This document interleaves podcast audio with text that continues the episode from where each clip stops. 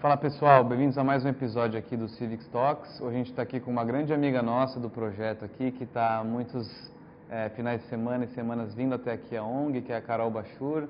A Carol que é advogada, formada pela USP e hoje em dia é sócia do Lobo Direito Advogados na área de Direito Tributário. E hoje ela está aqui para dizer que Direito Tributário é legal, que não é esse bicho de sete cabeças, que é fácil e contar um pouquinho a trajetória dela e como é que ela foi parar nessa área e por que ela escolheu Direito Tributário. Então, Carol, muito obrigado Primeiro por vir hoje aqui e pela parceria de ter ajudado tanta gente aqui na ONG ao longo desses anos que você está acompanhando a gente mais de perto. Imagina, Felipe, eu que agradeço. Eu sou uma entusiasta do, do projeto e da, da sua iniciativa. Sou meu fã de carteirinha e eu falo cada vez que a gente vem aqui, é, eu saio com um pouco uma dose extra de energia, assim, porque a gente bebe da fonte, sabe, da motivação dos jovens que estão aqui, isso é muito legal, muito legal mesmo. Acho que você só vai ter a dimensão real do quanto essa energia te nutriu e nutriu outras pessoas daqui a alguns anos, mas assim, com certeza ela é combustível para um monte de gente. É legal, né? Tanto que a gente estava aqui, tem pessoal estudando ali, né? Eles estavam aqui ainda estudando? Tava. São o que, oito agora, sete e meia. O pessoal estava até agora aqui, chegou a sede também, então é bem, é o que você falou, dá muita energia, né? É muito legal. Mas bom, vamos lá, a pergunta que a gente sempre faz pelo começo, por que, que você escolheu direito ali com 17, 18 anos? O que, que te levou a escolher fazer direito, prestar o vestibular? Sabe que eu não escolhi fazer direito, né? Eu escolhi sair do, do interior. A minha motivação era essa. Assim. Eu não tinha muita, muita certeza do que eu queria fazer. Eu tinha, tenho uma grande paixão que era dançar balé. Eu queria dançar balé, era isso que eu queria fazer. Mas não é exatamente uma profissão fácil, né?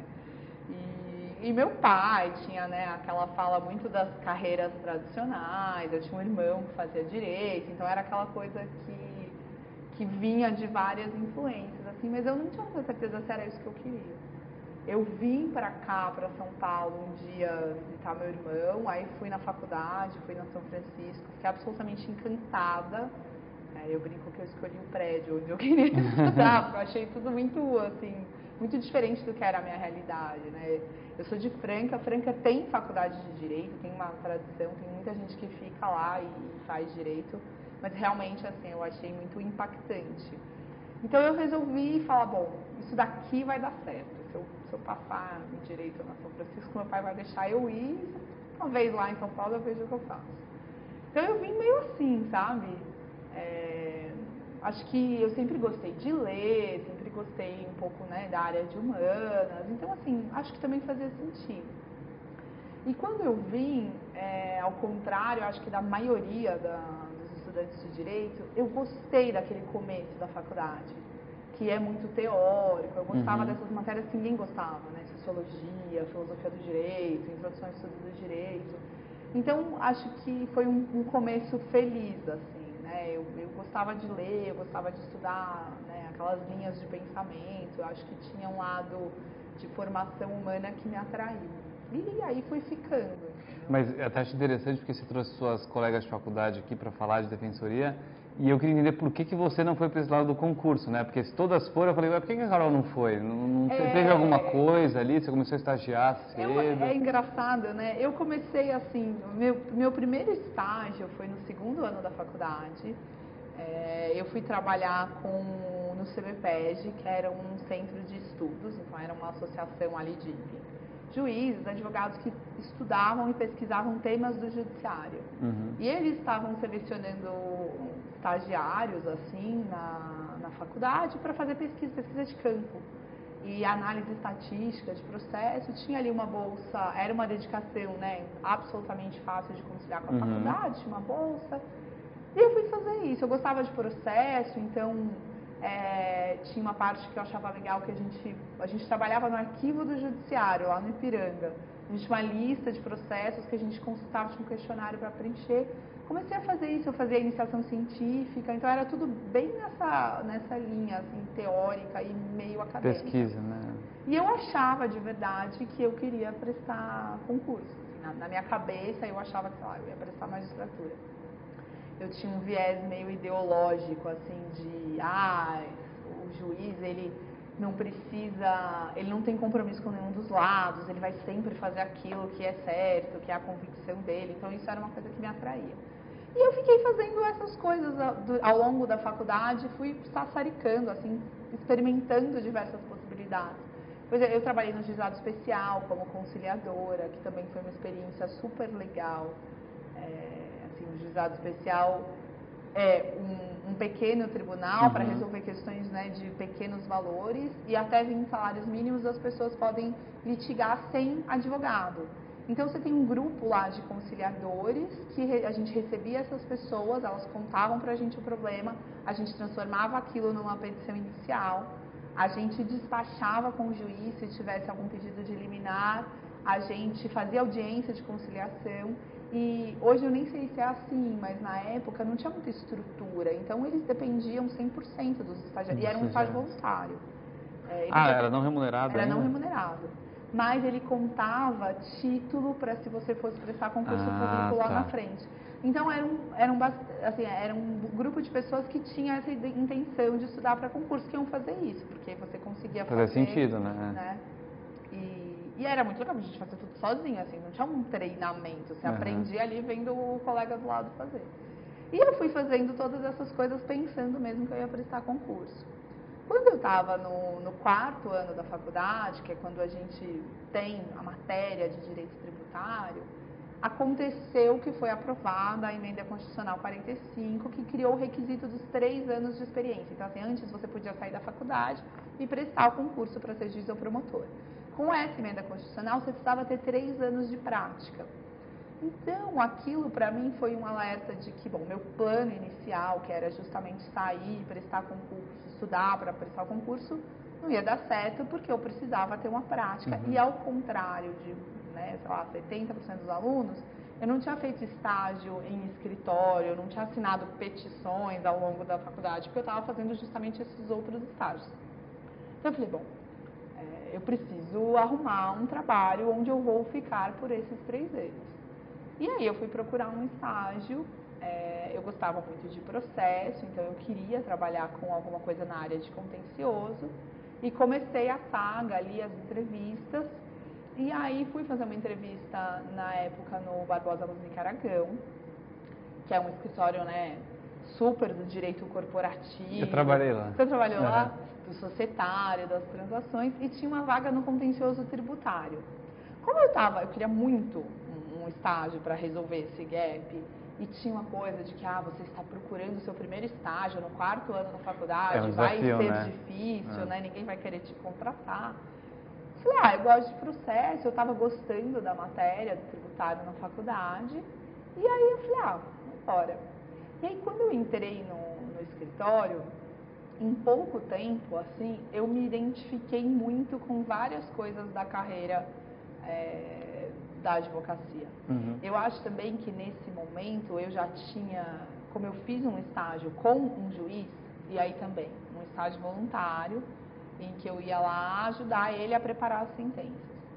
Esse estágio me deu uma visão assim sobre a carreira da magistratura que acabou um pouco com aquele meu romance de eu vou fazer sempre o que eu quiser.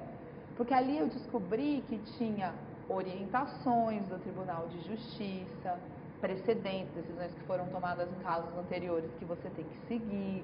Eu vi o, o doutor Orlando, juiz com quem eu trabalhava, várias vezes falar: eu nem concordo com isso, mas é isso que eu preciso fazer. Eu trabalhava na sala de audiência com ele, então eu acompanhava as audiências de conciliação e é super maçante, né? Assim, o juiz fica tentando ali fazer o ex-marido, a ex-mulher chegarem num acordo quanto à guarda é, é, muito, tem muitas coisas do dia a dia do juiz que elas são pequenas, uhum. assim, né? Que elas é, não pequena, porque é o problema da vida daquela sim, pessoa, sim, sim. mas é repetitivo, é maçante, são pequenas minúcias. E aí quando eu entrei é, no PMA, eu fui trabalhar num escritório de grandes casos, né? Tudo era grande, os clientes eram empresas que a gente, né, via na conhecia, TV, né? via na TV. E, e eu gostei muito da matéria. Né? Eu realmente acho que Assim, a gente é muito difícil até de imaginar que, que é o dia a dia do contencioso tributário, né? Eu, a coisa que eu mais ouço de várias pessoas não do mundo do direito é ah, você ajuda a empresa a sonegar impostos.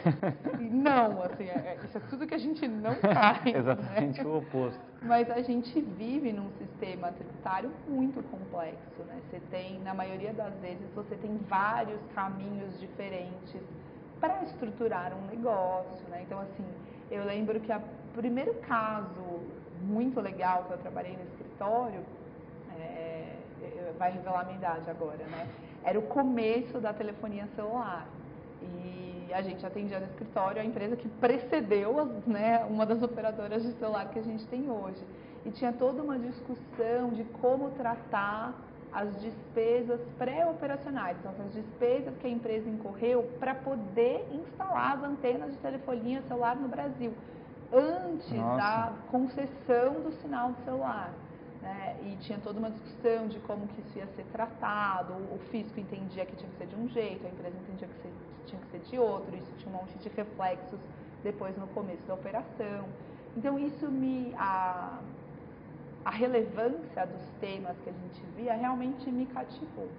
E eu me achei assim, sabe? Eu me achei, é, apesar de ser um ambiente que era um ambiente muito competitivo, é, então tinha um certo desafio ali no dia a dia, porque era um pouco selvagem. É, eu me encontrei, eu me encontrei com as pessoas com quem eu trabalhava, fiz meus grandes amigos. E aí era uma coisa de, bom, aqui eu terei que ficar por um tempo, né? E eu fui ficando. Só que aí eu fui ficando, eu fui ficando e eu não tive mais vontade de sair, né?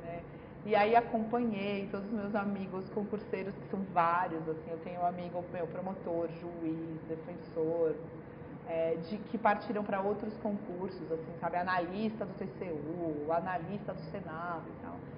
E, e achei que não era para mim aquela vida, assim, né? Porque também tem isso, acho que dentro de grandes escritórios, principalmente na nossa época, que não tinha, não tinha lei do estágio, não tinha controle de jornada.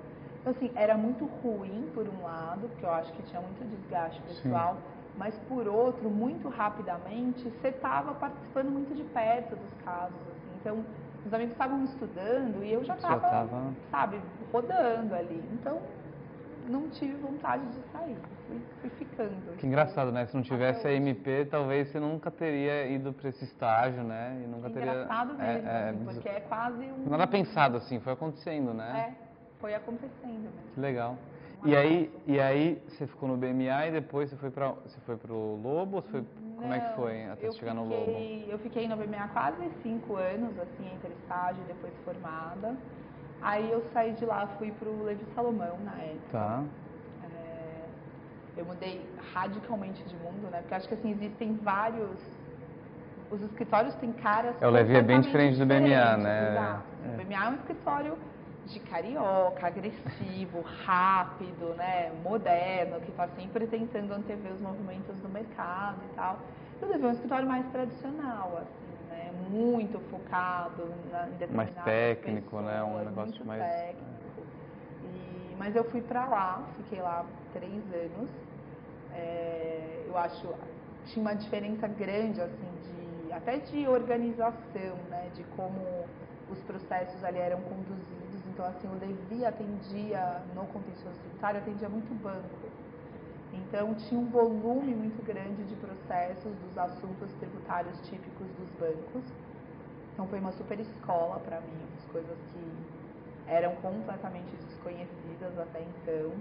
E era um lugar bastante organizado, assim, então um pouco mais linha de uhum. produção, assim, que é, dá uma certa tranquilidade, assim, porque ah, você sabe o que você tem que fazer, né? uma previsibilidade, que era completamente diferente do mundo de onde eu estava vindo mas também não acho que é exatamente para mim, entendeu? Acho que é quadrado demais.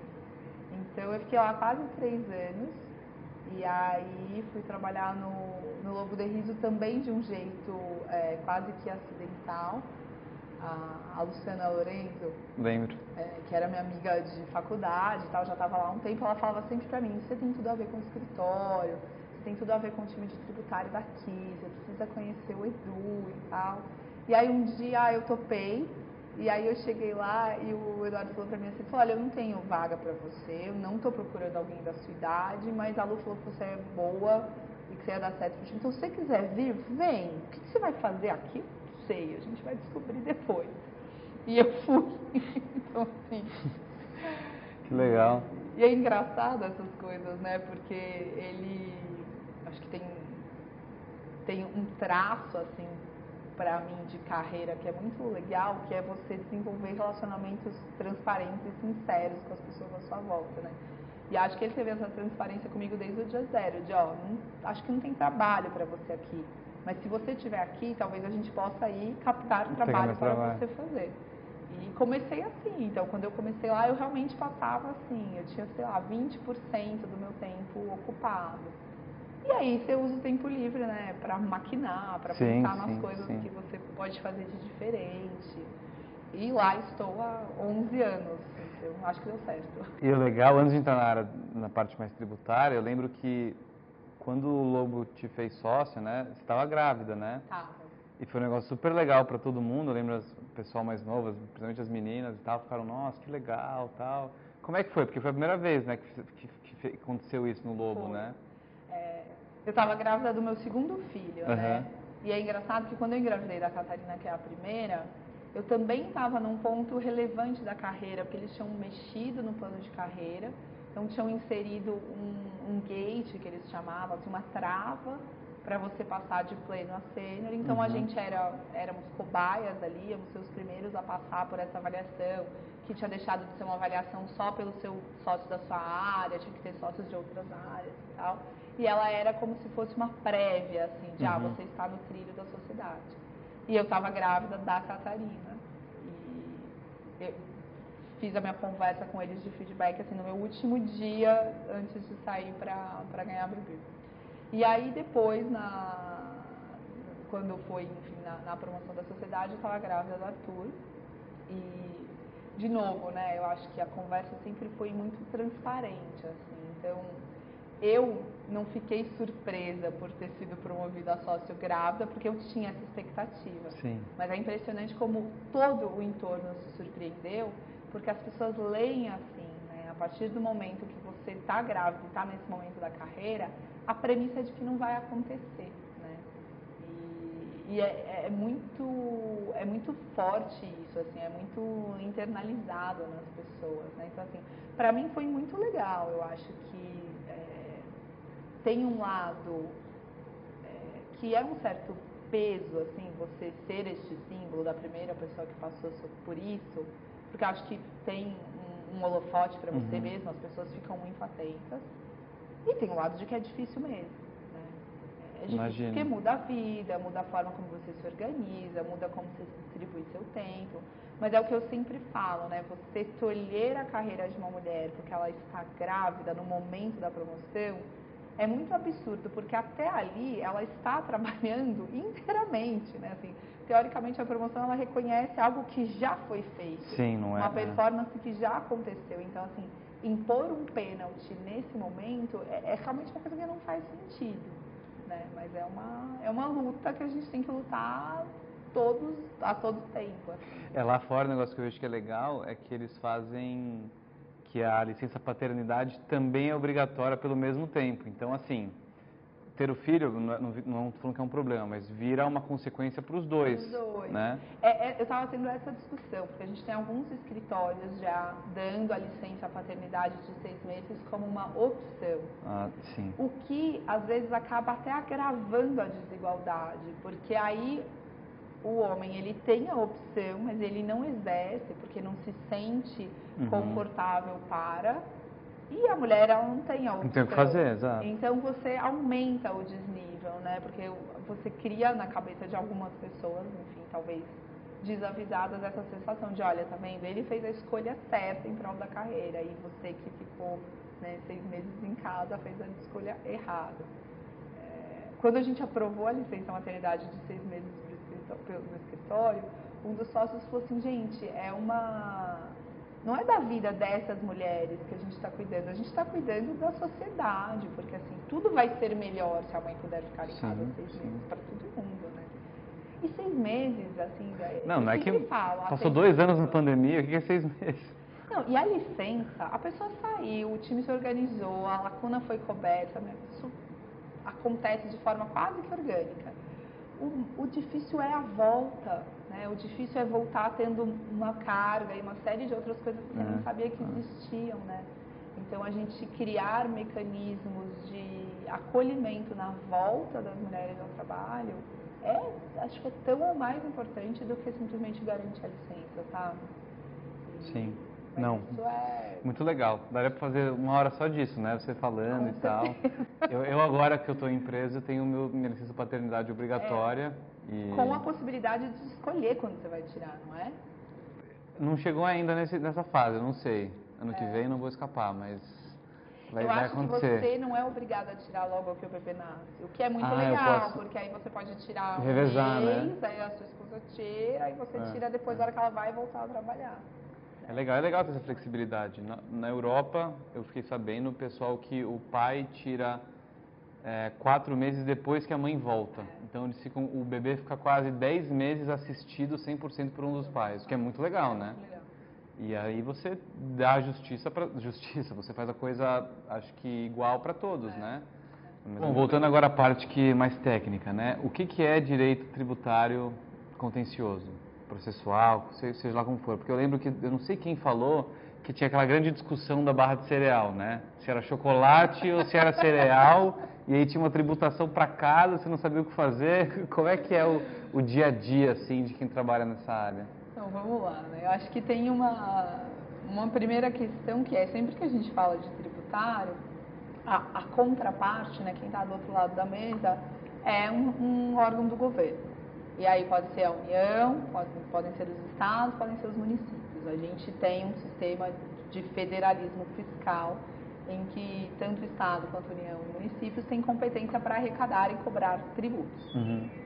E aí a gente tem um mundo, né, um universo de cobranças tributárias e de situações em que você tem controvérsias em torno da cobrança dos tributos.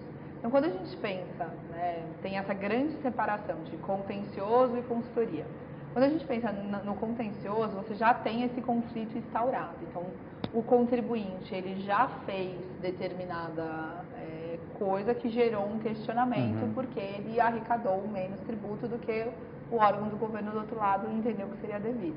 Então, assim, para dar um exemplo que todo mundo entende, a malha fina do imposto de renda. Você foi lá, fez a sua declaração do imposto de renda e declarou que você teve gastos médicos de X reais contratando o médico tal.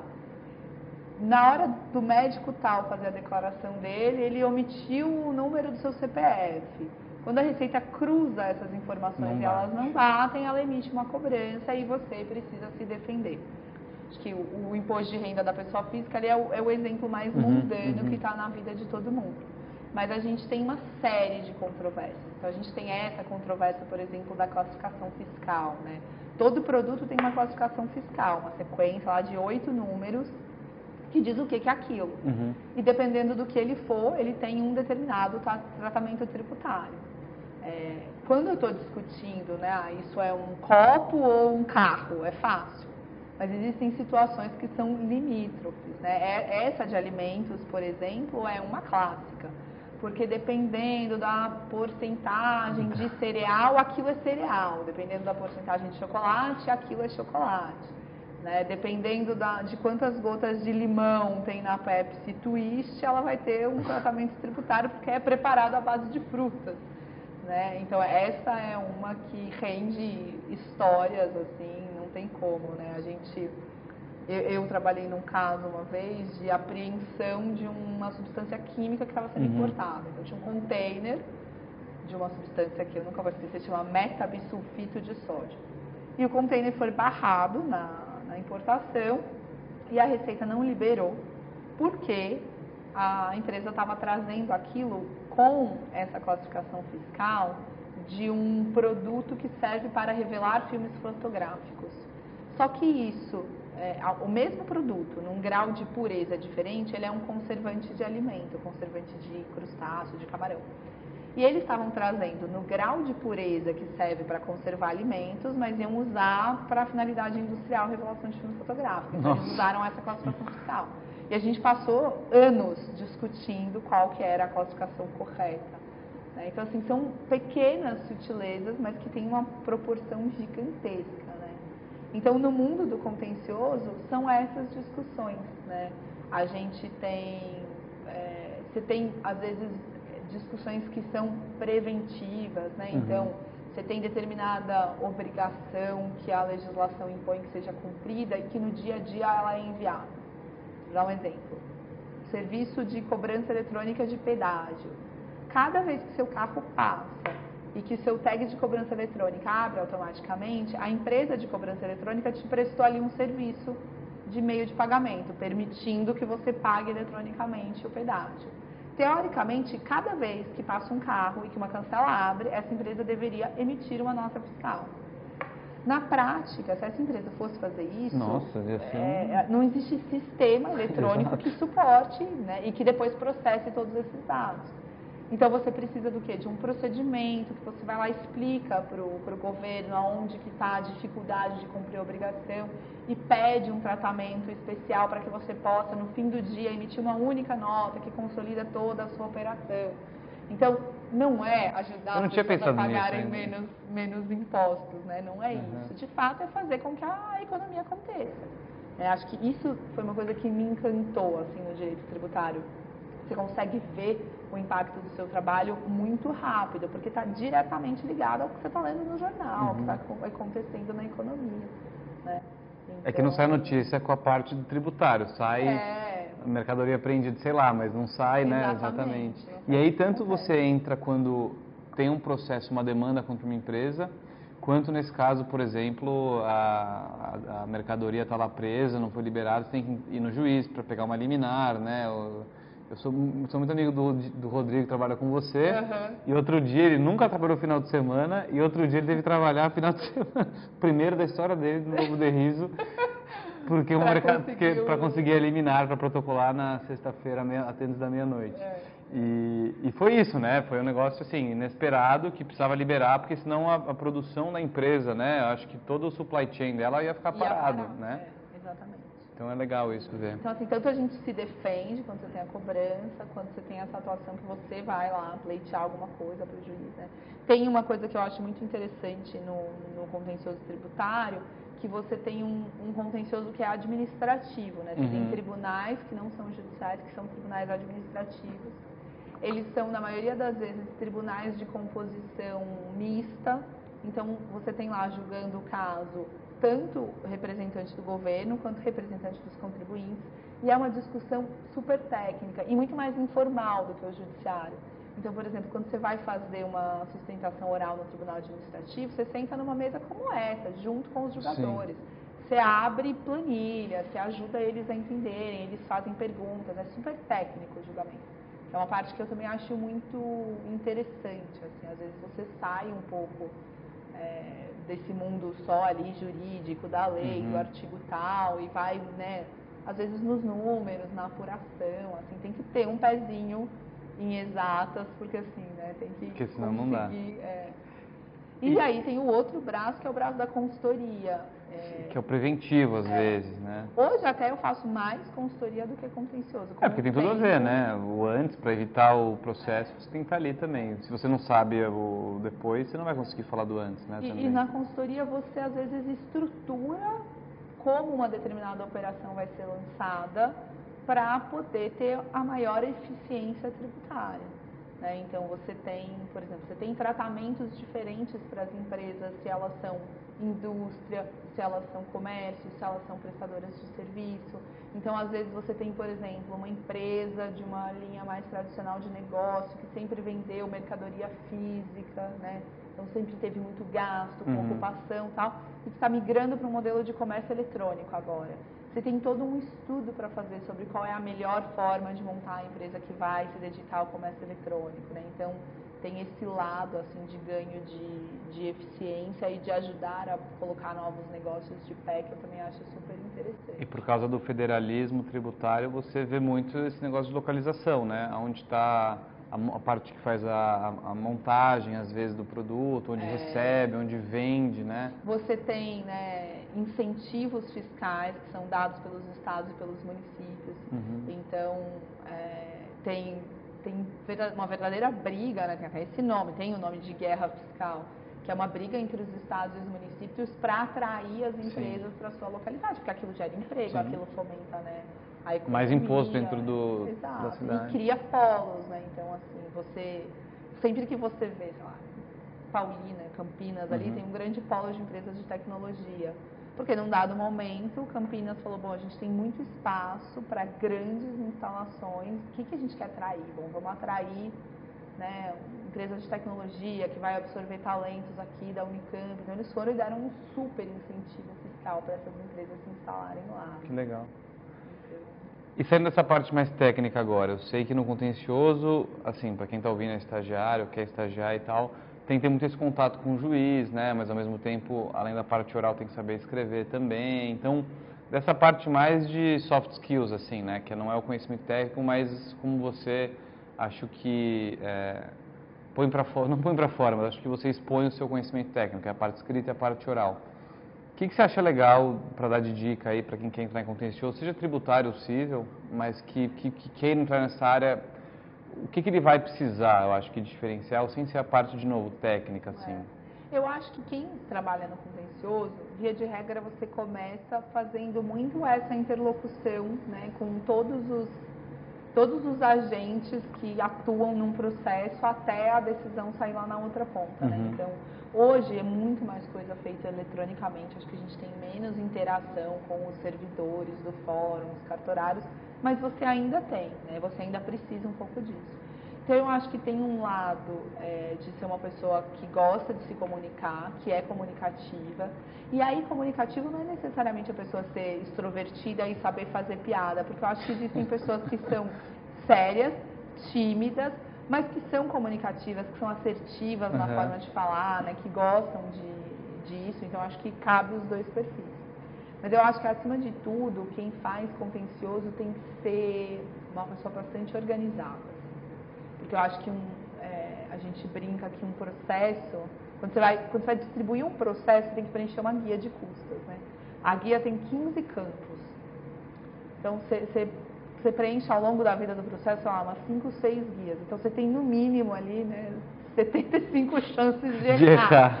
Então, assim, e um erro desses, isso é muito cruel do processo, né? Um, um erro, um erro na guia, um Nossa. erro num documento que você esqueceu de juntar, ele pode pôr o seu caso a perder. Isso é muito cruel mesmo, né? Então, a gente brinca que quando o cliente perde o caso, porque o juiz julgou e entendeu que ele não tem a razão, ele tinha um mau direito. Quando ele perde o caso por um erro processual, ele tem um mau advogado, né? Então você não quer ser um mau advogado. Não. Então eu acho que é uma, é uma área para quem é minucioso, detalhista e organizado. Isso eu acho que é de qualquer, qualquer pessoa que vai trabalhar com um processo, assim. E você tem que ter procedimento mesmo, né? Você tem que ter controles de qualidade, você tem que ter essa, essa cautela. Não, e, e o negócio que você falou que é muito legal é o negócio de ser comunicativo, né? Porque as pessoas, é igual quando você fala que você é criativo, você associa isso com artes, né? Eu sei desenhar, eu sei pintar. E não necessariamente você, para ser criativo, você tem que ser bom em arte. Você pode ser bom de ter ideias e tal. E ser comunicativo é a mesma coisa. Não necessariamente você tem que ser o cara que fica falando, sei lá, o tempo inteiro, faz piada, como você falou. Tem que ser um cara que sabe se expressar, eu acho, é. né? E acho que isso é muito importante quando a gente está aqui com os nossos jovens, tanto do Constituição na Escola quanto do Next, a gente fala que isso é uma, algo que eles têm que explorar. E isso que você falou, vindo de alguém que é sócio e tal, é muito legal. Você não precisa ser é, extrovertidão. Você tem que saber se comunicar, né? E, e, se quiser falar mais sobre isso, que eu acho que é importante a gente focar nesse assunto, porque é um, acho que é um grande tabu aqui dos nossos alunos. Às vezes ele não era extrovertido aos 15, 14 anos, ele acha que ele nunca vai ser o resto da vida, entendeu? Ah. É. nunca vai trabalhar com um contencioso, por exemplo, vai ter que ficar ali atrás nos bastidores. É, eu acho que a grande arma é, nesse sentido, é, ela está no conhecimento. Eu acho que se você souber o que você tem que dizer, se, se você é uma pessoa mais tímida, uhum. né, que talvez não tenha facilidade para o improviso, para ser pego ali sem, né, de última hora e ter que dar uma resposta rápida, você tem que se armar com conhecimento, com preparação, com estudo mesmo, assim, com né, transpiração. Treino, treino, treino. Treino, é, conversa com as pessoas. Você vai, você vai passar por uma situação pela primeira vez, né? O que você faz? Como que funciona? Quem pode me ajudar? Quem pode me contar como já foi? É, isso, isso é, qualquer um pode fazer, independentemente das suas características pessoais de personalidade. Até para entrevista de emprego, né? Até um paralelo. Entrevista de emprego. É, eu lembro a primeira entrevista de emprego que eu fiz nessa época, que eu estava procurando um estágio só porque eu precisava cumprir os três anos. o advogado me perguntou assim, mas você quer ser advogado? Eu falei, não, eu quero ser juíza. Aí o, o, meu amigo falou para mim, mas Carol, você está no quarto ano, você nunca estagiou, você fala que você não quer, ele não vai te contratar que resposta? Você não precisa mentir, obviamente, mas assim, pensa numa resposta um pouco mais esperta para dar para essa uhum. pergunta. De fato, não foi contratada nesse lugar, né? Como é de se esperar, porque, pelo amor de Deus. Então, acho que tem isso de você é, beber das fontes que uhum. você tem mesmo, assim, né? E, e ver perfis diferentes e encontrar, ver das suas características pessoais como que eu faço, é, como você falou, como que eu faço disso uma forma de externalizar meu conhecimento. Né? Eu acho que para quem é mais tímido, a saída é ter segurança do que você tem para dizer. Treinar, simular bastante. Né? Simular, né? pensar em possíveis né, situações, ah, se me perguntar isso, o que, que eu vou falar, ter algumas né, respostas prontas e às vezes não ter medo também de falar, poxa, isso eu não sei, isso eu preciso, isso eu preciso ver. Uhum. Né? Eu acho que você, é, essa situação, por exemplo, quando você trabalha com processo, que você vai lá, né? Então, você começa estagiando, o seu chefe vai te dar um texto, fala, ó, você vai bater lá na sala do juiz e falar que você precisa disso disso.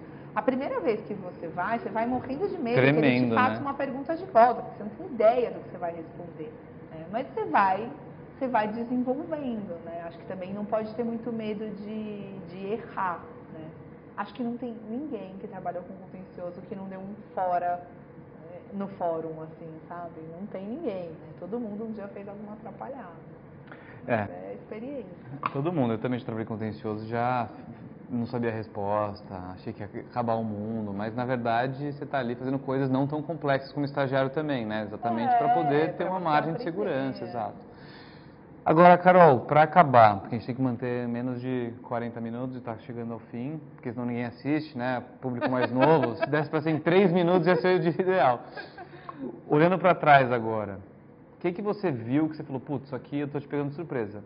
Isso aqui eu fiz, deu super certo, recomendo minha filha ou meu filho fazer quando ele estiver começando na faculdade. Ou, isso aqui eu fiz e, cara, descobri que não era a melhor saída, falei para meu filho ou minha filha não fazer? O que uma experiência que você teve aí que você conseguiria falar para quem está principalmente começando estágio agora, faculdade? Eu acho que, que, eu olho para trás e que eu acho que deu certo e que eu acho que é um caminho legal é você manter a sua cabeça aberta para todas as possibilidades. É, quando eu entrei na faculdade, a maioria das pessoas seguia um determinado caminho, que era, né, eu preciso entrar logo num escritório, que se eu não entrar cedo, depois eu não tenho uma oportunidade de estágio. Eu acho que se você puder, é lógico que se a pessoa precisa de um estágio uhum. que pague uma bolsa de um determinado valor, meu, vai atrás disso para resolver a vida. É, gente sabe que tem realidades diferentes. Mas se você puder manter a cabeça aberta para explorar o maior número de possibilidades enquanto você ainda está na faculdade, eu acho que isso é muito engrandecedor lá na frente, entendeu? Então, assim, essas experiências que eu contei, por exemplo, trabalhar nesse instituto de pesquisa, é, trabalhar como voluntário no juizado especial, ali atendendo o público, vivendo uma realidade completamente diferente, né? Tendo, tinha colega de trabalho que era servidor da justiça de 50 anos de idade, assim, era muito diferente. Depois, né, trabalhar, fazer iniciação científica, testar essas possibilidades, acho que te permite entender um pouco do que, que você gosta. Uhum. Né? Te ajuda a reconhecer, depois, não, isso daqui eu achei legal de verdade. Né? Um caminho só, às vezes você acha que não tem outro. E, na verdade, sempre tem. Né? Mesmo hoje, eu acho que se eu quiser mudar o que eu faço e fazer uma coisa diferente, eu acho que existe essa possibilidade. Né? Então, eu acho isso uma coisa legal. Hum. E uma coisa que eu me arrependo, assim, o que eu teria feito diferente, é, eu acho que se em algum momento da sua carreira você está em algum lugar que não está te fazendo bem, assim, do ponto de vista, aí não de formação, de aprendizado, mas do ponto de vista pessoal. É, eu acho que você tem que ouvir esse chamado, porque o desgaste pode ser muito grande, sabe? Uhum, uhum. E, e, de novo, sempre existem alternativas Sim. e possibilidades. O mundo é enorme, né? Tem para todo mundo no mundo.